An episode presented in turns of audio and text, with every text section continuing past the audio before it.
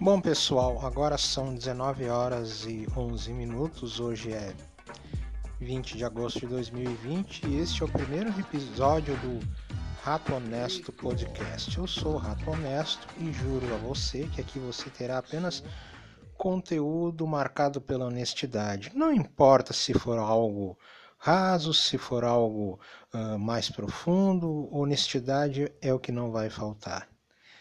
Honestamente, eu como alguém que mora no extremo sul do Brasil e sou torcedor do Esporte Clube Internacional, estou muito satisfeito com a vitória de ontem sobre o Atlético Goianiense. É, foi uma vitória consistente, sabe? Um primeiro tempo que não foi tão bom assim, é, e aqui eu admito, eu não assisti ao jogo na televisão, eu o escutei pelo rádio, Houveram modificações do treinador Eduardo Coudet. É Coudet, viu pessoal? Não é Coudet, ele não é francês, ele é argentino. E resultou no segundo tempo, né? Onde se teve dois gols do Thiago Galhardo, um gol do Musto, por incrível que pareça. O Musto, né? O típico volantão argentino. E um resultado consistente, sabe? Eh, que já vem de em quatro partidas, uh, três vitórias e uma derrota, mas a gente sabe bem como foi a derrota no Rio de Janeiro para o Fluminense, né? E o Fluminense é aquilo, né? Uh, o Internacional cai para a Série B, o Corinthians cai para a Série B, o Cruzeiro, uh, o Atlético Mineiro, Palmeiras, Vasco da Gama, Botafogo, e outros mais, mas o Fluminense cai dentro de campo, mas na hora da da burocracia, digamos assim, ele continua na Série A, né? Bom, o problema é deles, não meu.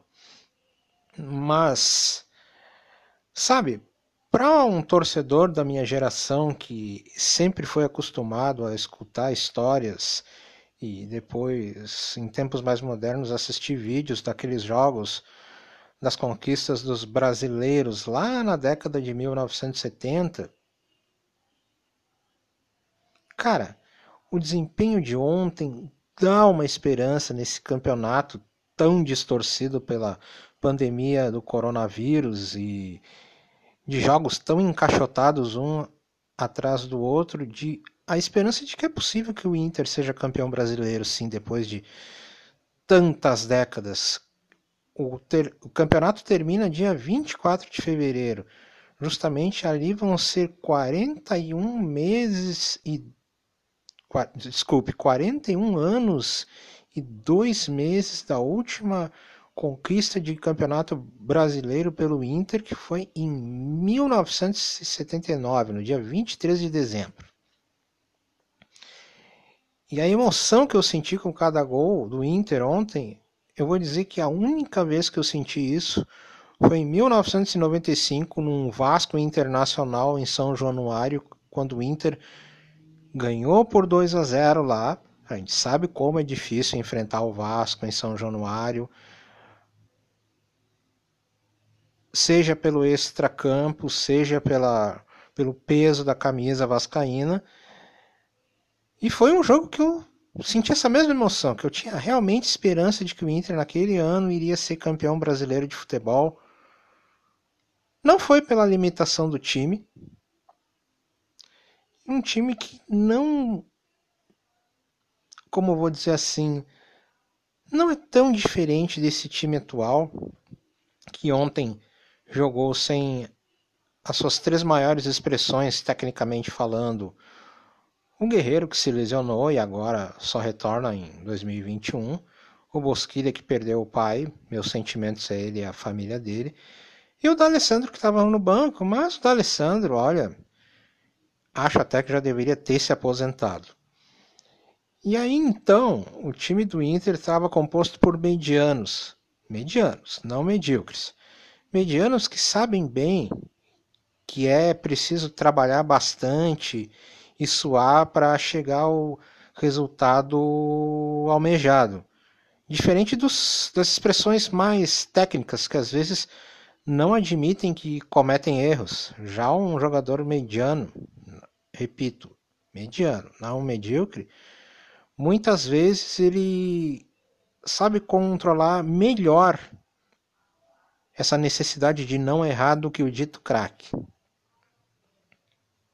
E é como eu disse, é um campeonato encaixotado. Você agora sim, como diz o reclama o Renato Portaluppi, treinador do Grêmio, vai se jogar quarta e domingo por muito tempo ainda.